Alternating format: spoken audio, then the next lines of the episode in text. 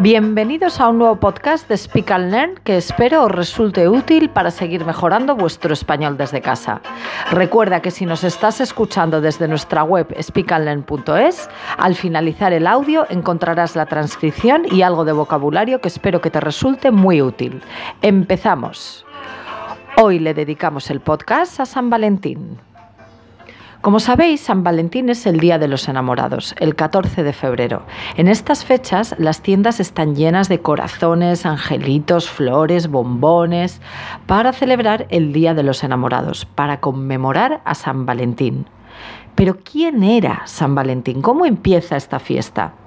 El origen es algo confuso. Se sabe que en el siglo V después de Cristo había muchas fiestas paganas, algunas de ellas asociadas con la llegada de la primavera, la celebración de la fertilidad, el amor, etc.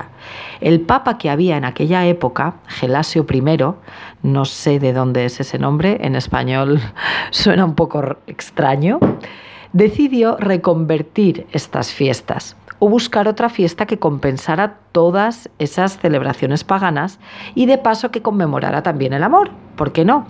Entonces buscó qué santo podría tener para esta fiesta. Necesitaba asociar la fiesta a un santo y escogió San Valentín. ¿Pero por qué? ¿Quién era ese, este mártir?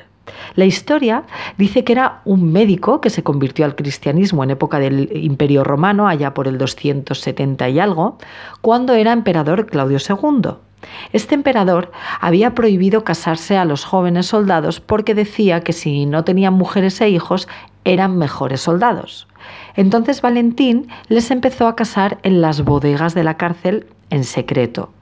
Cuando el emperador se enteró, le hizo llamar para que se excusara, para que pidiera perdón. Al parecer, la intención del emperador era solo expulsarlo del país, pero, por influencia de otros altos funcionarios, mandó decapitarlo. En aquella época eran un poco radicales. Los días que Valentín estuvo en la cárcel a la espera de su ejecución, conoció a la hija del carcelero. Por lo visto era muy guapa y algunas teorías dicen que se enamoró de ella. La joven, además de guapa, era ciega. Valentín le rezó a Dios para que curara su ceguera.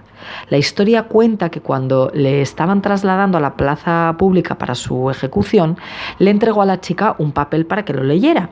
Ella no entendió porque no podía ver, no lo podía leer, pero al abrir el papel recuperó la vista y vio el papel que decía Tu Valentín. Qué bonito. ¿Cómo se celebra hoy eh, este día? ¿Cómo lo celebramos? Desde el punto de vista popular, la fiesta de San Valentín es interpretada como una oportunidad para celebrar el amor y el cariño, independientemente de la religión que se tenga, si es que se tiene, e independientemente también de la orientación sexual de quien lo celebra. Durante la Edad Media se celebraba como amor cortés, donde se expresaba el amor de manera noble, con declaraciones poéticas y referencias al amor y al dios romano del amor, que es Cupido. Después de la revolución industrial, a mediados del siglo XX, el capitalismo empieza a crear productos relacionados con San Valentín y en un gran número de sitios este día comienza a llamarse el Día de los Enamorados o el Día del Amor y la Amistad. Es cierto que ha perdido un poco el carácter poético y que se ha convertido en algo muy comercial. Sin embargo, sabemos que muchos de vosotros lo celebráis y hacer un homenaje al amor siempre es algo bonito. Así que feliz día de San Valentín, feliz día de los enamorados, que lo disfrutéis mucho y nos vemos o mejor nos escuchamos en el próximo podcast. Recuerda que mm, puedes seguir aprendiendo y mejorando tu español con nosotros a través de nuestras clases online y presenciales si estás en Málaga. Además, si te registras en nuestra web, tendrás acceso a vídeos, artículos y podcasts que solo reciben los registrados a través de nuestras newsletters y que te ayudarán a seguir mejorando tu español desde casa. Ahora sí, nos despedimos. Adiós.